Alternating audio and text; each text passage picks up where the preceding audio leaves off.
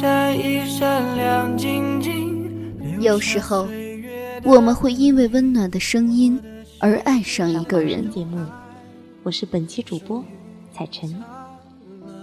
彩晨每周最快乐的事情，就是在这里和你们相遇。有时候，我们会因为动人的文字而爱上一个人。很久都没有跟大家在这里见面了，我是默默，还记得我吗？聆听青春的声音，分享岁月的故事。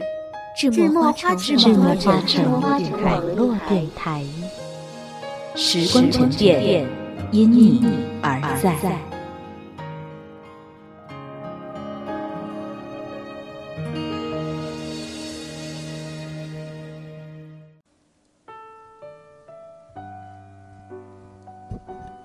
大家好，这里是智墨花城网络电台《韶华无声》节目，我是主播夏子。青春旧时光总是令人怀念的，少年时礼拜日教堂的圣歌，午后教室里阳光下翻飞的尘埃，盛夏柏油马路上叫卖冰棍的身影，太多太多的零碎片段拼凑成我们的青春，供我们去经历、去感怀、去成长。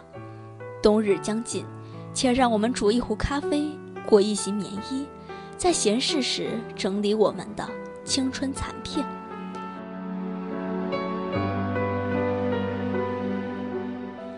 纸质的情书，在我还小的时候，总是收到一个人的信，每周一封，藏在桌洞固定的角落里，干干净净的纸尖，就好像他纯净温暖的笑脸。信的第一句话千年不变，见字如面。他明明就坐在我前排的左边的左边，但这四个字，让我有种跨越生死轮回、万水千山的盖然。明星贴纸，那时候我为了跟同学换一张赵雅芝的贴纸，给她写了两个礼拜的作业；为了凑钱买一张小虎队的贴纸，省了三天的早饭。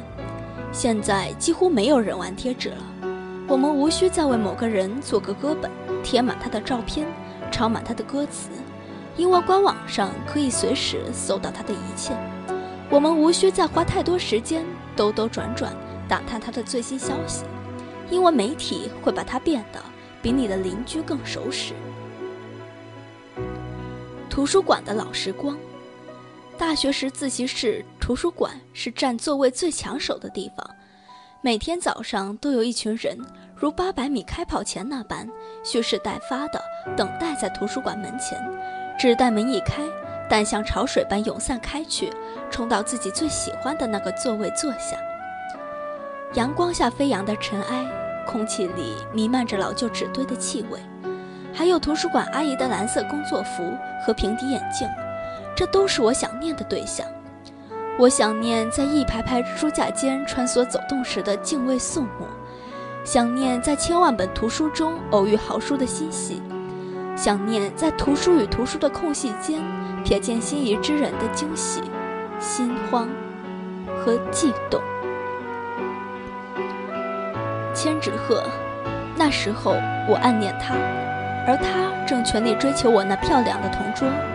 那年我的同桌过生日，他想要送出一份很有意义的礼物，向我求助。我苦笑：“那你折千纸鹤吧，女孩都喜欢这个。”他说：“可我不会。”我教你啊！我气定神闲，事实上却早已心慌意乱。我鼓足生生平最大的勇气，撕了一张纸。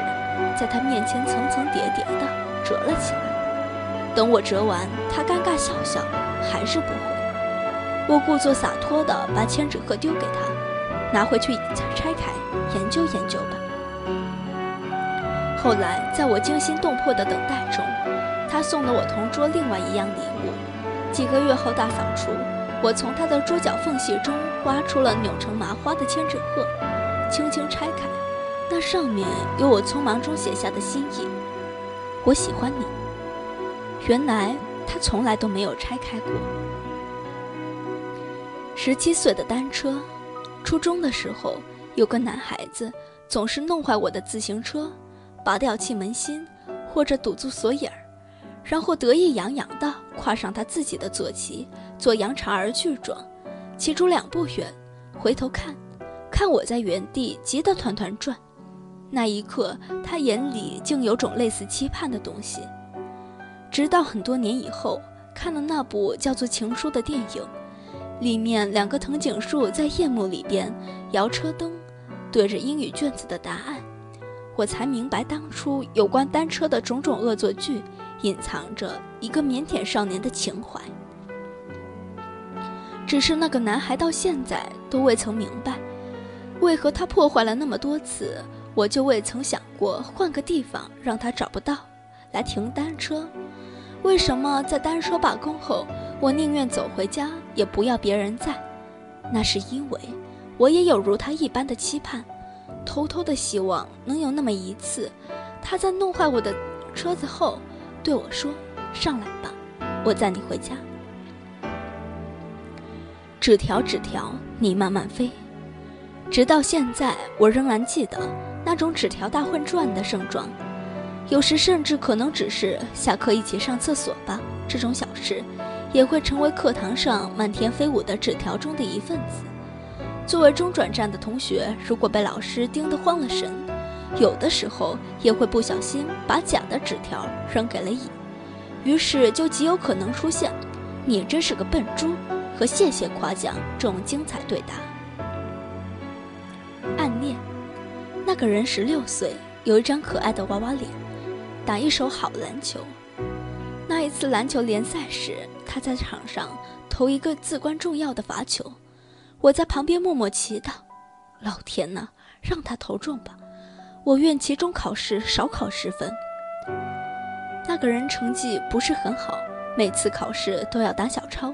会考那一回，就在他狼狈地发现自己落在外套里的小抄没有带进考场时。一张写满答案的纸落在他的猪脚边，这是我平生第一次作弊。当然，这一切他都不知道。后来，那个人不再打篮球，满嘴生意经。后来的我也不再轻易为他人许愿，不再为他人冒险。终于，我弄丢了这个小男孩，也遗失了最美好的暗恋。今天的韶华无声节目到这里就要结束了，感谢各位一直以来的陪伴。天气转凉了，也要多加件衣服。最后，如果您喜欢我们的节目，喜欢智木花城电台，可以加入我们的电台讨论群：幺八五二三五五九五，幺八五二三五五九五。如果您对播音或后期感兴趣，想成为我们中的一员，也可以加入我们的电台考核群。三零四二五四六六八，三零四二五四六六八，再次感谢您的收听，下期再见。